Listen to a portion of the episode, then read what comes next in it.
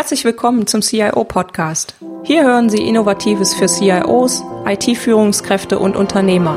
Anregungen und Impulse bekommen Sie rund um die Themen der IT-Strategie, der digitalen Transformation und für Systeme zur Entscheidungsunterstützung. Mein Name ist Petra Koch, ich bin IT-Strategie- und Transformationsberaterin und freue mich, dass Sie heute eingeschaltet haben. Lassen Sie sich inspirieren und genießen Sie den Podcast auf dem Weg zur Arbeit, im Flieger oder von wo auch immer Sie gerade zuhören. Viel Spaß! Mit Bernd Gerup spreche ich in der heutigen Folge 3 über Führung in IT-Organisationen. Bernd ist seit 2009 Geschäftsführer-Coach und Führungstrainer in Aachen. Er ist Ingenieur der Elektrotechnik und hat nach seiner Promotion mit einem Partner ein Hightech-Unternehmen gegründet. Dieses Unternehmen mit 20 Mitarbeitern haben die beiden 2001 an einen Maschinenbaukonzern verkauft. Dort arbeitete Bernd Gerup als Geschäftsführer einer Tochtergesellschaft mit Verantwortung für 350 Mitarbeiter weltweit und hat sehr viel Erfahrung in Führung von Mitarbeitern gesammelt. Um diese Erfahrungen weiterzugeben, betreibt Bernd seit 2013 einen Podcast zum Thema Führung auf den Punkt gebracht und eine Leadership-Plattform zum Coaching junger Führungskräfte. Ich freue mich ganz besonders, dass Bernd Interviewgast meiner ersten Interviewfolge ist. Als Referent eines RWTH Gründerzentrums Workshops, den ich besucht habe, bevor ich mich 2014 selbstständig gemacht habe, hat er mit seiner Erfahrung zum Thema Unternehmensgründung und Führung sehr inspiriert. Nun können Sie sich inspirieren lassen. Viel Spaß! Was sind die typischen Herausforderungen in der Führung von unternehmensinternen IT-Organisationen? Ja, das ist eine gute Frage. Im Prinzip ist das Problem ja, dass man es mit Technikern im weitesten Sinne zu tun hat. Ob das jetzt Ingenieure, Informatiker, ob das IT-Spezialisten sind. Viele von denen zeichnet aus, dass sie halt mit Begeisterung bei der Technik sind. Das heißt, das ganze Denken so im normalen Tagesablauf ist mehr Fakten, Fokus auf Technik gesetzt und weniger jetzt auf die Beziehungen. Und ich glaube, das ist der Hauptunterschied, wo man drauf achten muss. Das heißt nicht, dass Techniker nicht empathisch sein könnten, aber im normalen Geschäft, das ist das, wo man auch viel Freude dran hat, ähm, zu programmieren oder sich mit der Technik zu beschäftigen. Mhm. Und ich glaube, die größte Herausforderung für eine Führungskraft ist, gerade in der heutigen Zeit, wo fast jeder von denen ja in irgendeiner Weise auch den Nutzen für andere darstellen muss, dass man das Verständnis für die User aufbringt. Dass also nicht die Erwartung quasi bei dem Techniker ist, naja, also der, das müssen die schon, das müssen, das werden die Benutzer schon mitkriegen. Das werden die schon verstehen, dass man eine Dreierkombination hier drücken muss, damit das passiert. Das ist doch ganz normal. Also diese Denke dafür bei den Leuten zu entwickeln. Also ich muss also mir überlegen, wenn ich eine unternehmensinterne IT-Organisation habe, warum gibt es die? Was ist Vision und Ziel einer unternehmensinternen IT-Organisation? Es ist den Leuten im Unternehmen zu nutzen. Ich bin Dienstleister. Und ich glaube, die Aufgabe der Führungskraft ist das, das immer wieder klar zu machen. Das ist, warum wir hier sind. Wir sind nicht hier, weil die Technik so toll ist und weil wir, schau mal, wir können noch hier und das machen. Wir müssen darauf fokussieren, dass die Ergebnisse gut sind für die Nutzer. Und dann hast du halt heute eine besondere Herausforderung, denke ich, weil du in diesem Spannungsfeld bist. Auf der einen Seite will man, dass die Systeme absolut sicher funktionieren, alles in Ordnung ist. Auf der anderen Seite ändert sich alles so schnell und äh, die Benutzer äh, sagen, ey, warum kann ich privat mein äh, iPhone so einfach nutzen und hier ist alles so kompliziert. Ich glaube, da die Balance zu finden, äh, das ist eine ziemliche Herausforderung und das, das heißt, die Führungskraft ist in einem bestimmten Bereich hier auch ja, die, die, die Schnittstelle häufig zwischen dem Verständnis für den Nutzer und für den Verständnis für, was ist denn machbar hier in, der, in, äh, in unserer IT. Hm, genau. Die Fachabteilungen kommen ja häufig dann direkt mit den Fragen auf die IT zu. Und da ist eben genau wie du sagst, das Verständnis, wenn ich da zu Hause so einfach meine IT nutzen kann, warum geht das hier in der Firma nicht? Ne? Mhm. Genau, genau. Und das quasi zu übersetzen dann, weil für den Techniker, der sich tagtäglich mit der Sache aussetzt, ist die Antwort eigentlich immer ganz klar, ja, die sollen sich nicht so anstellen. Das ist doch ganz logisch, weil es ist aber für die Leute, die sich nicht tagtäglich damit beschäftigen, leider nicht logisch. Genau, das stimmt. Ja, jetzt haben wir ja auch schon so ein paar Herausforderungen gehört. Wenn man jetzt als CIO oder IT-Führungskraft äh, mit diesen Herausforderungen konfrontiert wird, was sind da deine Tipps, wie man eben in der Führung von Projekten, virtuellen Organisationen oder sonstigen IT-Projekten diese Führungsherausforderungen meistern kann? Ich glaube, eigentlich sind die, die gängigen Sachen für die Führung, nur gerade bei der IT, wo wir es ja auch häufig mit Leuten zu tun haben, die aus der Distanz geführt werden. Wenn ich jetzt größere Unternehmen sehe und ich habe eine, irgendwo eine, eine IT-Abteilung, häufig habe ich den IT- unterstützenden äh, Menschen irgendwo auch in Niederlassungen sitzen, die zu führen, das ist gar nicht so ohne. Ich muss ihnen also möglichst viel Freiraum lassen. Die sind hochintelligent, die machen einen guten Job. Auf der anderen Seite muss ich aber auch für klare Regeln sorgen. Äh, gerade wenn ich so aus der Distanz führe, ist das, glaube ich, eine ganz wichtige Sache. Das heißt, ich brauche transparente ja, Indikatoren, ich muss definieren, woran ich Fortschritte oder Ergebnisse messen kann. Beide Seiten, die Führungskraft wie auch der Mitarbeiter, müssen sich klar sein über die Erwartungen. Was erwartet mein Chef von mir, aber auch der Mitarbeiter, was kann ich von meinem Chef erwarten? Deswegen sage ich, sind klare Regeln äh, da ganz entscheidend. Das heißt, Termine, Absprachen und so Zusagen, die müssen unbedingt wirklich eingehalten werden. Das muss eine eindeutige Vereinbarung sein dass das, äh, wenn man einen Termin gibt, dass der auch auf Biegen und Brechen eingehalten wird oder wenn es wirklich nicht klappt, dass ich mich aktiv melde. Das ist im normalen Unternehmen schon häufig eine Schwierigkeit, aber hier ist es noch viel, viel wichtiger, dass man das einhält, damit, wenn ich einen Termin zugesagt bekomme, egal ob es der Mitarbeiter ist oder die Führungskraft, dass ich mich verlassen kann, jo, das, äh, der hat das gesagt und darauf kann ich mich verlassen. Mhm. Ich kann mich zumindest darauf verlassen, wenn es nicht eingehalten werden kann, dass der sich aktiv bei mir meldet. Und das wird häufig übergangen. Das heißt, das ist eine ganz wichtige Sache, also diese klare Regeln. Die zweite ist prinzipiell eine gute Kommunikation. Gerade wenn ich so aus der Ferne, aus der Distanz Leute, muss ich mir ganz klar machen, äh, das geht nicht alles über Technik. Ich kann zwar Vertrauen aufbauen, was der nächste sehr wichtige Punkt ist, wenn ich führe.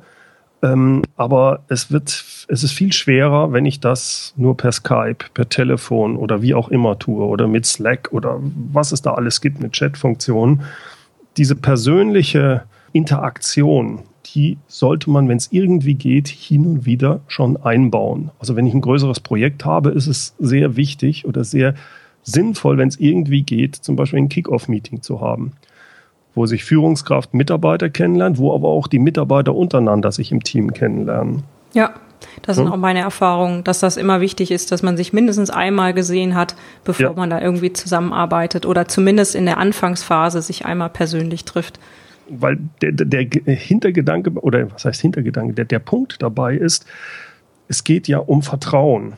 Ich kann führen, nur wenn Vertrauen herrscht. Und um das aufzubauen, gibt es eigentlich nichts Besseres, als zumindest mal den persönlichen Kontakt zu haben, weil da erkenne ich, wie, was für ein Typ ist der andere.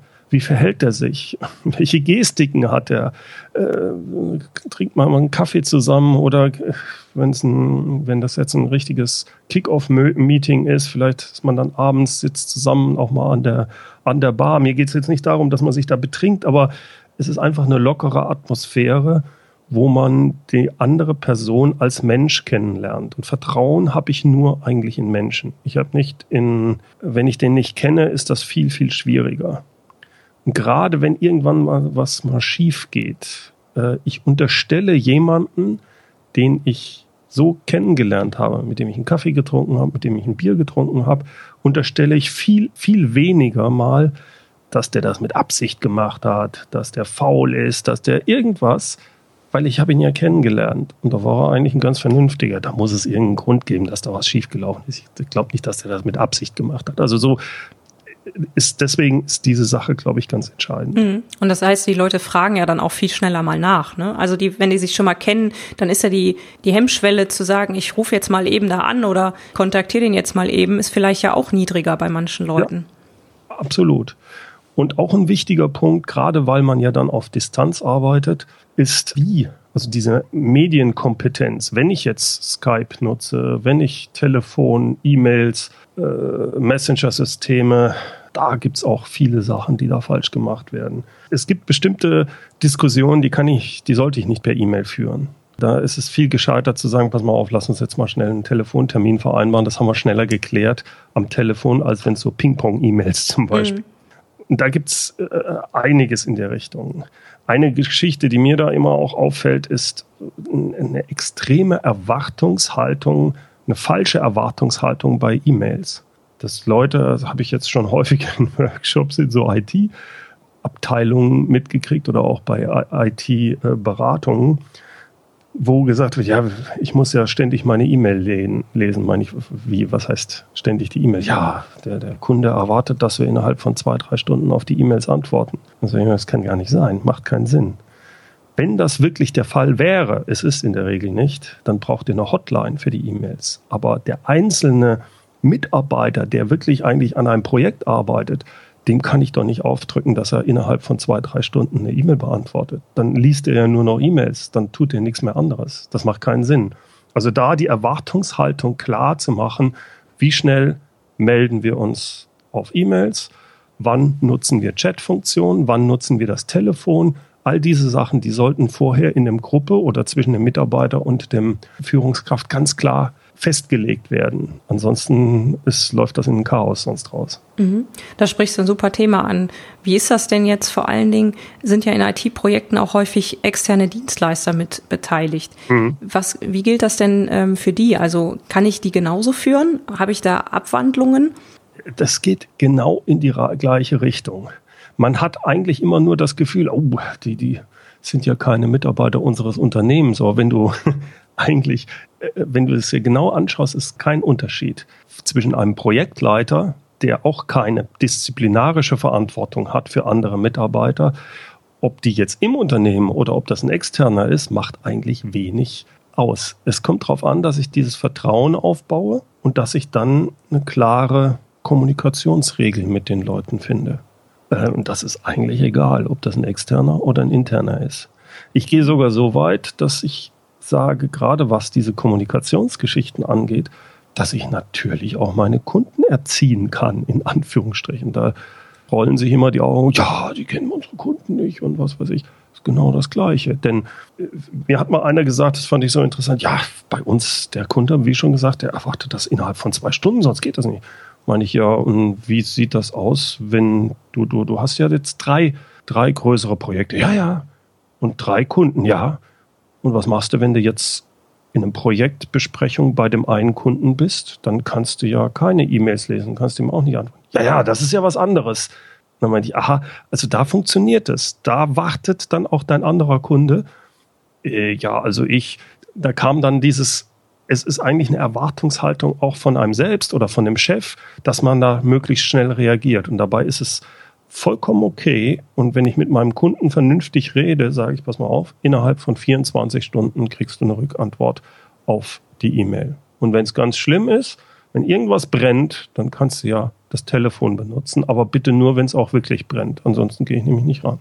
Mhm, das ist ein guter Punkt. Genau. Also, dass man selber so ein bisschen auch die Prioritäten in der Projektgruppe klärt oder eben in den ja. IT-Teams klärt. Das ist, glaube ich, auch sehr, sehr wertvoll. Ganz entscheidend, richtig, ja. Ja, Jetzt gibt es ja in der, gerade in der IT, in IT-Organisationen mittlerweile verschiedene Modelle, wie die IT organisatorisch aufgeteilt wird. Also zum Beispiel gibt es ja das Konzept der IT mit zwei Geschwindigkeiten. Also man hat einmal eine schnelle, kundenorientierte digitale IT.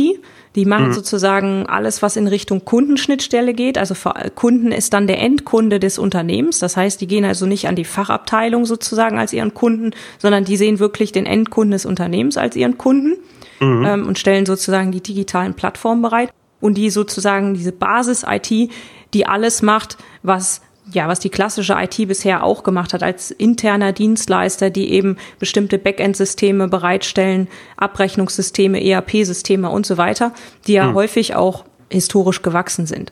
Welche Herausforderungen hat man denn als CIO oder als äh, Führungskraft vielleicht auch auf den höheren Ebenen, wenn ich jetzt die IT sozusagen in zwei Klassen aufteile? Ja, also ich habe halt einmal sozusagen die schicke digitale IT und ich habe einmal die andere IT. Ja, eigentlich kann man unterscheiden die äh, schicke digitale, das ist die agile, das ist die in Anführungsstrichen kundenorientierte, mhm. während die andere, die Basis, wie du sie genannt hast, das ist ja eigentlich die, die auf Sicherheit bedacht ist. Genau. Beides hat seine Berechtigung.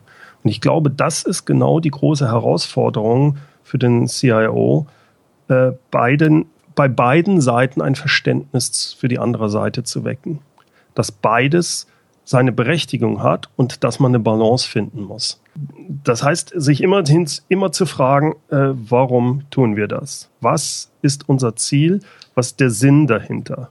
Wichtig für uns als Unternehmen ist beides.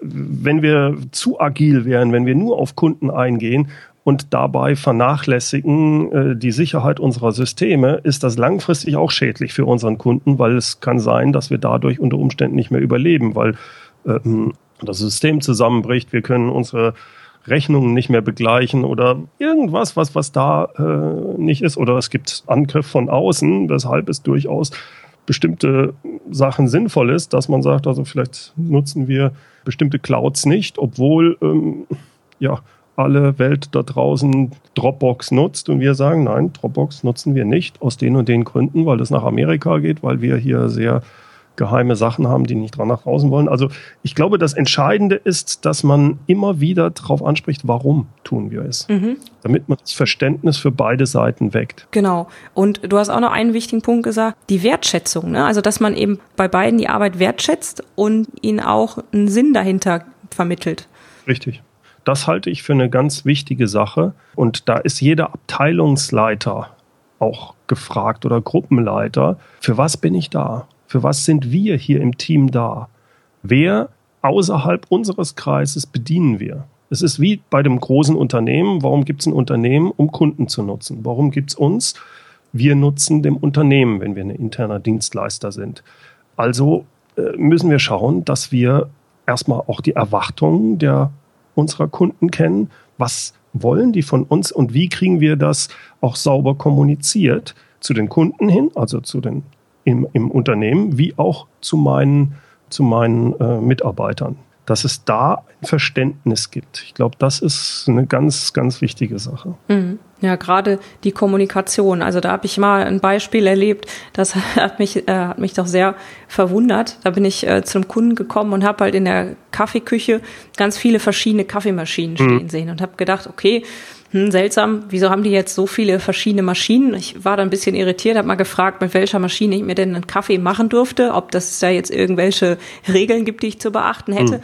Da sagte mein Ansprechpartner, ja, er hätte noch mal seine eigene Maschine auf seinem Zimmer stehen, die dürfte ich aber nutzen. Das wäre kein Problem. Da hatte ich ein Glück, ja, hatte ich meinen Kaffee und ähm, hatte aber eben durch dieses Beispiel auch schon mal so ein bisschen so eine Vorahnung, wie die ersten Gespräche in dem Projekt denn so liefen.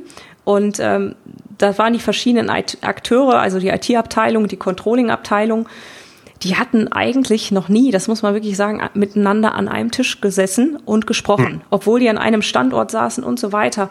Und ähm, ja, der eine sagt halt, ich hätte am liebsten die Systeme, ohne dass die IT da irgendwas macht. Und der andere sagte, ich hätte am liebsten, ja, dass, dass die gar nicht bei uns anrufen, hm. sozusagen. Ne? Äh, und ähm, da war so ein bisschen die Zusammenarbeit ganz am Anfang war wirklich äh, ein bisschen hakelig. Das hat sich dann nachher gelegt. Aber für mich war das eben auch eine Frage der Führung. Also woran kann man eigentlich wirksame und unwirksame Führung in der IT feststellen? Was sind so ein bisschen die Merkmale, ja. woran man das erkennt? Also ich glaube, das, was du sehr schön angesprochen hast mit den, ich glaube, sieben, sieben Kaffeemaschinen. Ne? Mhm, genau. Da kann man sehr schön erkennen, in einem solchen Konstrukt haben sich schon Silos gebildet. Ne? Und die unterschiedlichen Silos, das sind eigene Abteilungen oder Gruppen, wie auch immer, die sprechen gar nicht mit den anderen, denn die sind blöd.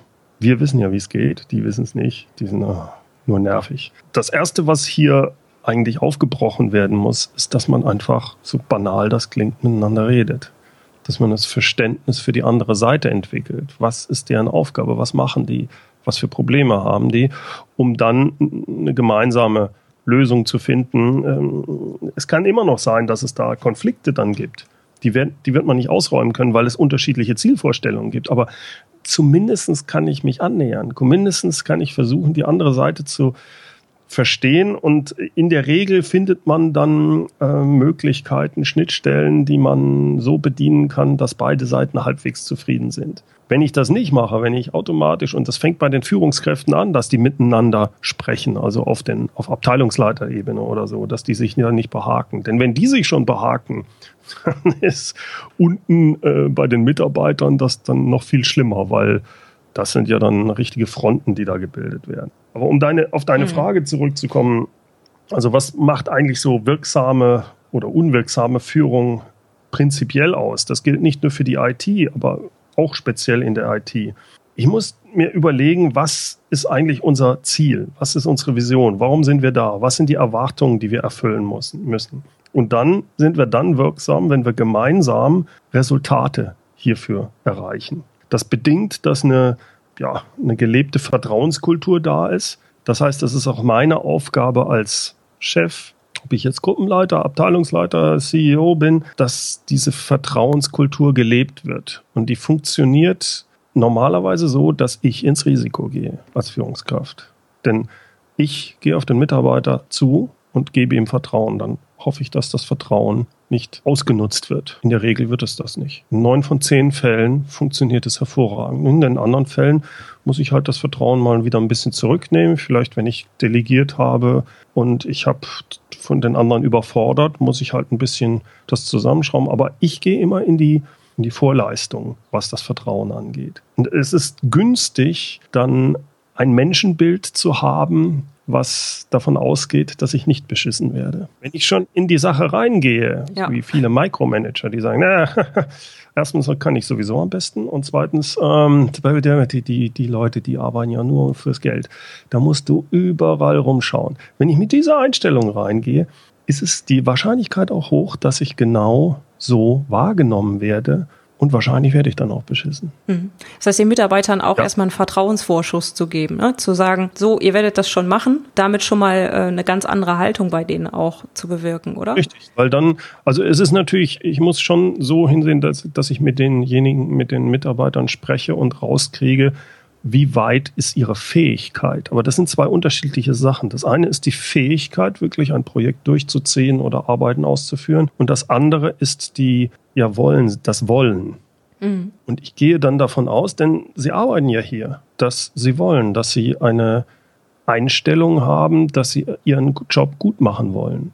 Ein, ein absoluter Großteil der Mitarbeiter, wenn die irgendwo anfangen in einem Unternehmen, dann sind die motiviert. Sonst würden sie ja nicht anfangen. Die wären ja blöd. Da gibt es andere Unternehmen.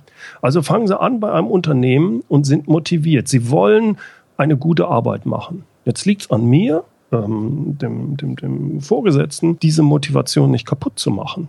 Mhm. Das heißt, es ist geschickt, ein Mindset als Führungskraft zu haben, der sagt, meine Mitarbeiter sind motiviert. Ich muss nur darauf aufpassen, dass sie nicht demotiviert werden. Ja. Zum Beispiel durch mich, weil ich kein Feedback gebe, weil ich meine Erwartungen nicht richtig äußere, weil ich sie zumülle mit irgendwelchem organisatorischen Kram, der überflüssig ist, äh, Bürokratie oder sonstige Sachen. Das zerstört Motivation. Also es ist meine Aufgabe, darauf zu achten, dass ich diese Motivation nicht zerstöre. Und eine weitere Aufgabe, und das baut auch sehr Vertrauen auf, ist, dass ich sage, meine Mitarbeiter sind von sich aus motiviert. Die wollen besser werden in dem, was sie sind. Also versuche ich ihnen durch verschiedene Sachen zu helfen, besser zu werden in ihrem Job.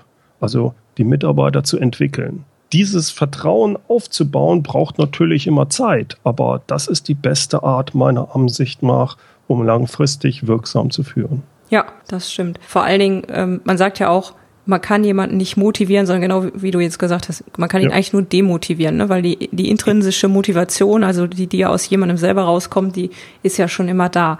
Und ja. ähm, da können wir jetzt eigentlich relativ schön, finde ich, dann immer sehen, es gibt ja die verschiedenen Führungsstile, die mhm. man so also haben kann. Ja? Und ähm, das wird ja auch immer schön in jedem Führungstraining dann äh, besprochen. Und in, in deiner Podcast-Folge 12 bist du ja auch schon mal auf die Führungsstile eingegangen von verschiedenen mhm. Managern und hast du zwischen dem direktiven und dem kooperativen Führungsstil unterschieden. Ja. Wie wirkt er sich denn jetzt zum Beispiel auf die Motivation oder eben auf die Demotivation von den Mitarbeitern ja. aus? Also es gibt, es wird immer gesagt, es gibt ganz viele Führungsstile und äh, ich, ja, in der Theorie gibt es das. In der Praxis halte ich es für gar nicht sinnvoll, sich damit groß zu beschäftigen, äh, außer mit zwei Arten von Führungsstilen. Wie du sagst, das eine ist die direktive, das andere ist die kooperative Führung. Man kann sich das eigentlich relativ einfach so klar machen. Die direktive Führung ist das, was man sehr stark mit dem Militär verbinden würde. Also kommandieren, kontrollieren, korrigieren, klare Vorgaben. Äh, ich weiß genau, was ihr machen müsst, macht das jetzt so und so und so.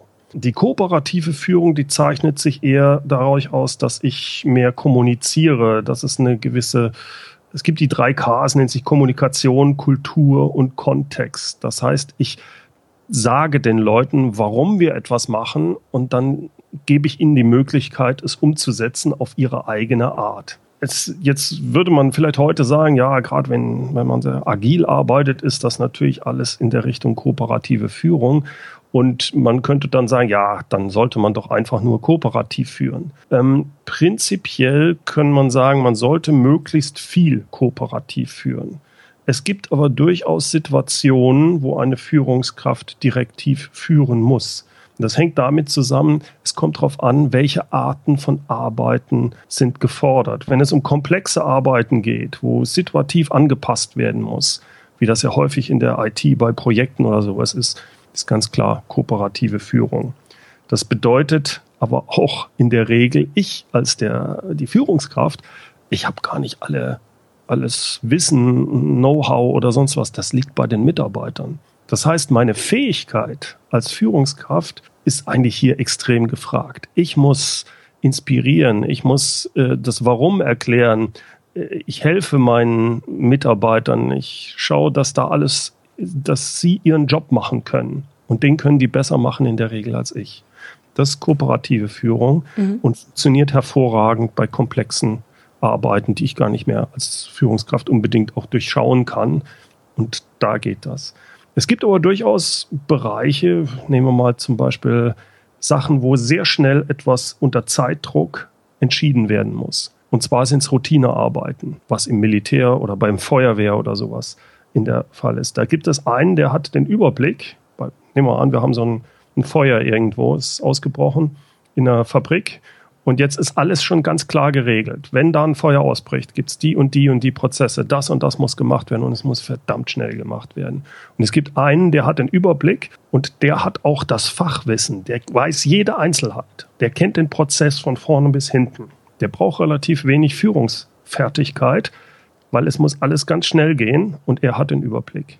Aber selbst in solchen Fällen, bei der Feuerwehr zum Beispiel, ist es natürlich günstig, wenn dieser Zeitdruck weg ist, dann wieder, wenn es irgendwie geht, auf die andere Seite der kooperativen Führung rüberzugehen. Hm, okay, du hast das eben angesprochen.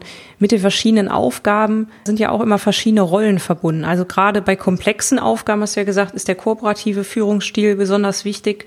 Und wenn wir jetzt mal auf die IT schauen, da gibt es ja viele komplexe Tätigkeiten, verschiedene Rollen, die da ähm, ja. ja. auch ausgeführt werden. Und das zieht ja auch immer verschiedene Persönlichkeiten an. Ne? Also zum Beispiel den Projektmanager, den Tüftler, der vielleicht ganz lange probiert, bis irgendwie das mhm. System dann läuft, den Detailverliebten, der vielleicht bis ins kleinste Detail irgendwas, ähm, was auf jeden Fall 100 Prozent richtig sein muss, ja dann nachher auch äh, ausarbeitet. Vielleicht noch Quereinsteiger oder eben, ich sag mal, Leute äh, aus der Generation Y, aus der mhm. Digital Generation sozusagen, die ja. auch schon irgendwo mit dem Smartphone sozusagen aufgewachsen sind oder ja. vielleicht auch an der einen oder anderen Ecke mal so veränderungsresistenten. Jetzt sind das ja alles ganz unterschiedliche Rollen, die vielleicht auch andere Charaktere anziehen. Wie hat man denn als Führungskraft in der IT da die Möglichkeit mit umzugehen? Wenn ich jetzt, ich weiß jetzt, okay, ko kooperative Führungsstil ist eigentlich besser, wenn ich, wenn ich komplexe Aufgaben habe, aber da sind ja jetzt auch noch eine ganze Menge verschiedene Menschen dabei. Mhm. Beziehe mich wieder auf das, was ich ganz vorhin gesagt habe. Ich muss einen, ja, Draht aufbauen zu den, meinen Mitarbeitern. Und zwar baue ich den am besten dadurch auf, dass ich so banal das klingt, mit denen rede. Aber was viele Führungskräfte dabei meiner Ansicht nach falsch machen, sie reden zu viel und hören zu wenig zu. Und zwar richtig zuhören. Das heißt wirklich den anderen verstehen wollen, weil dann kann ich erst erkennen, ja, was treibt den denn? Was braucht er denn? Äh, was sind seine Stärken, was sind seine Schwächen und so weiter. damit er auch wirklich intrinsisch motiviert bleibt oder an der richtigen Stelle eingesetzt werden kann. Und da erkenne ich bei vielen Führungskräften, mir auch, das Problem der frühzeitigen Evaluation. Das heißt, als Führungskraft ist man häufig in der Lage, weil man ständig sich mit Sachen beschäftigt, relativ schnell vielleicht sich in Sachen einzudenken. Und jetzt habe ich es mit einem ja, sagen wir, Programmierer zu tun, der vielleicht nicht so, ähm, der in seiner Arbeit sehr schnell denkt, aber wenn es darum geht, anderen, sagen wir mal, zu mit anderen zu kommunizieren, da etwas länger braucht. Und dann, da ich aber sehr schnell in diesem Bereich bin, glaube ich schon zu wissen, was er sagt. Das heißt, ich frage ihn etwas und erzählt vielleicht, er erzählt dann vielleicht etwas ausschweifend die Sache und ich roll schon die Augen nach oben und denke, Mensch, du bist Führungskraft, du musst zuhören. Ich höre aber gar nicht mehr richtig zu. Er erzählt mir was und ich glaube schon zu wissen, was er weiß. Das ist eine frühzeitige Evaluation. Erstens ist es schlecht, weil in der Regel strahle ich das auch aus. Der andere merkt, dass ich genervt bin oder nur so tue, als ob ich zuhöre. Ich lasse mich nicht wirklich auf den anderen ein. Und zum Zweiten ich kann mich ja auch vertun. Ich glaube nur zu wissen, was er sagen wird. Er sagt es aber ist ähnlich wie, sagen wir mal, wenn jemand stottert und ich ihm helfen würde. Das tut man auch nicht. Das ist nicht, ist nicht in Ordnung.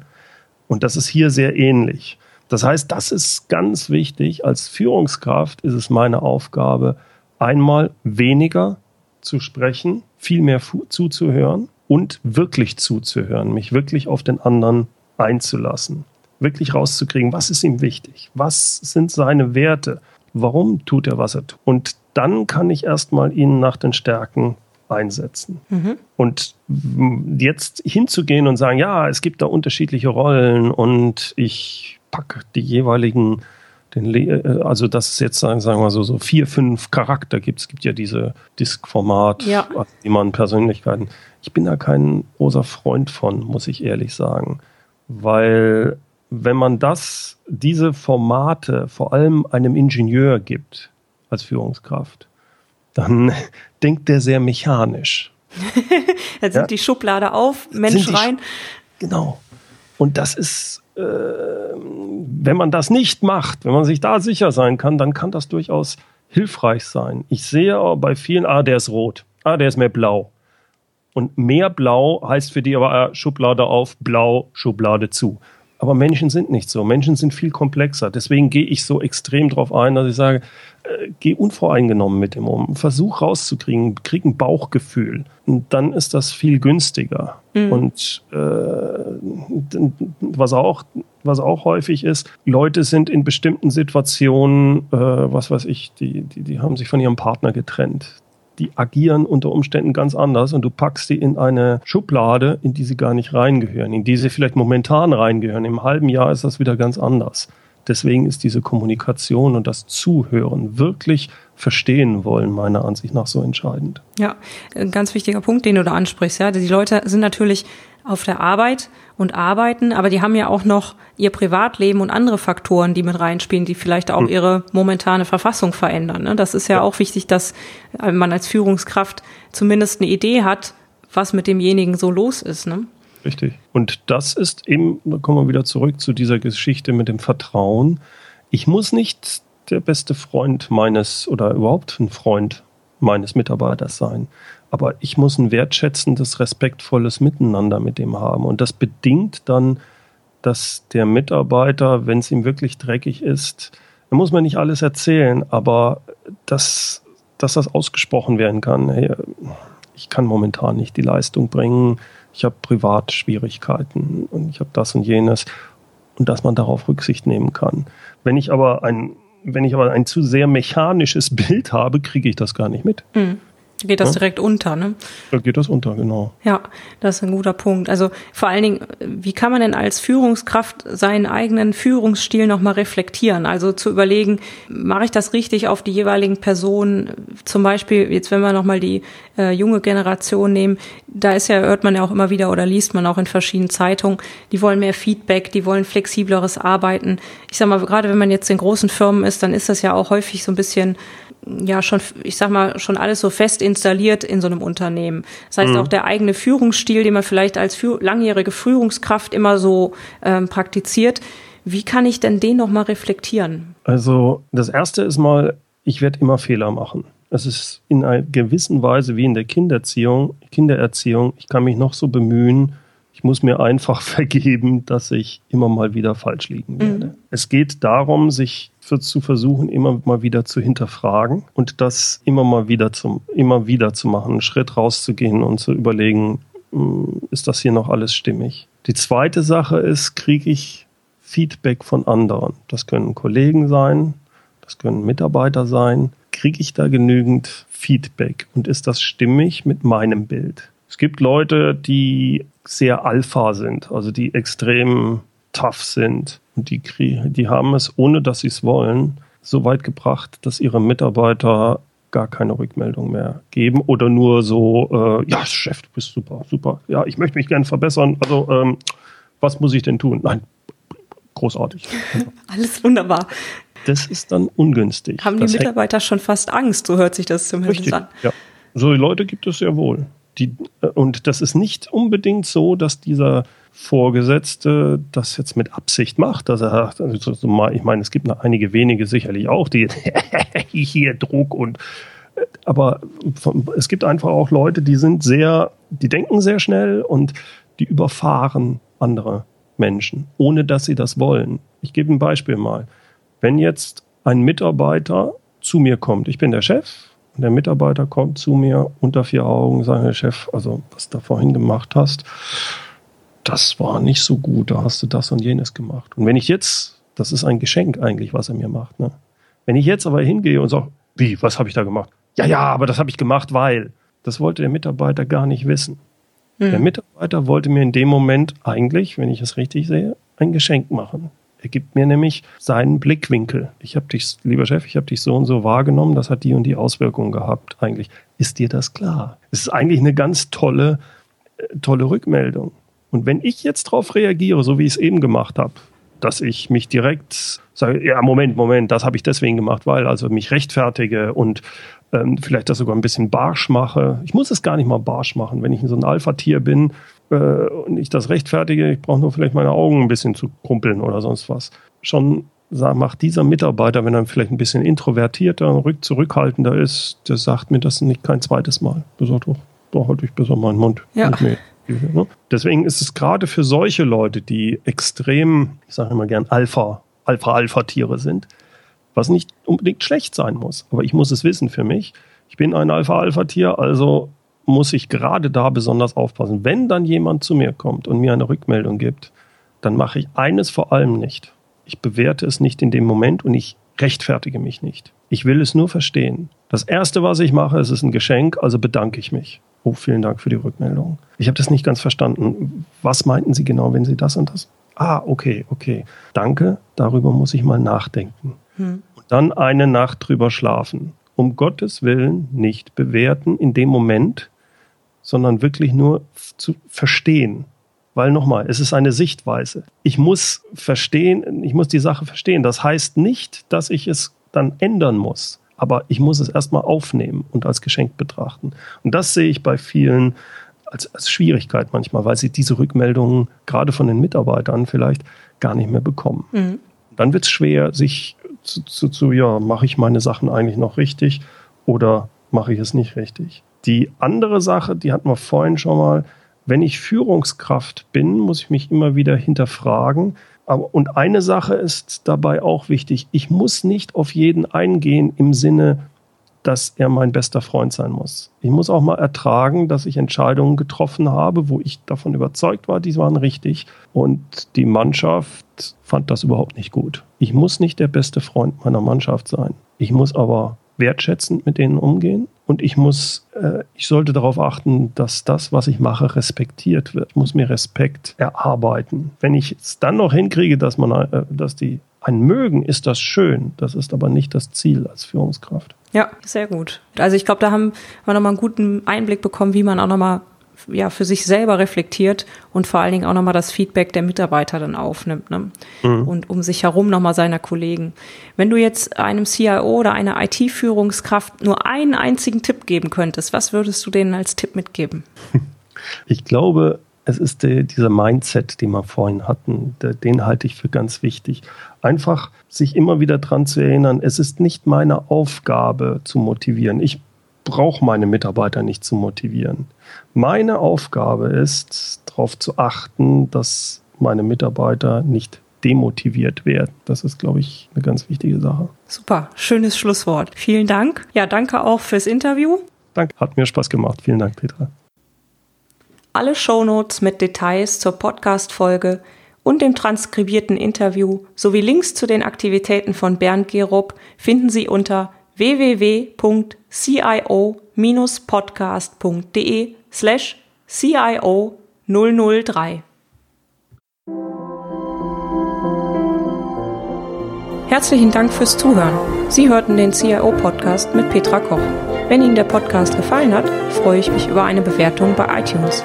Sie helfen damit, den Podcast bekannter zu machen.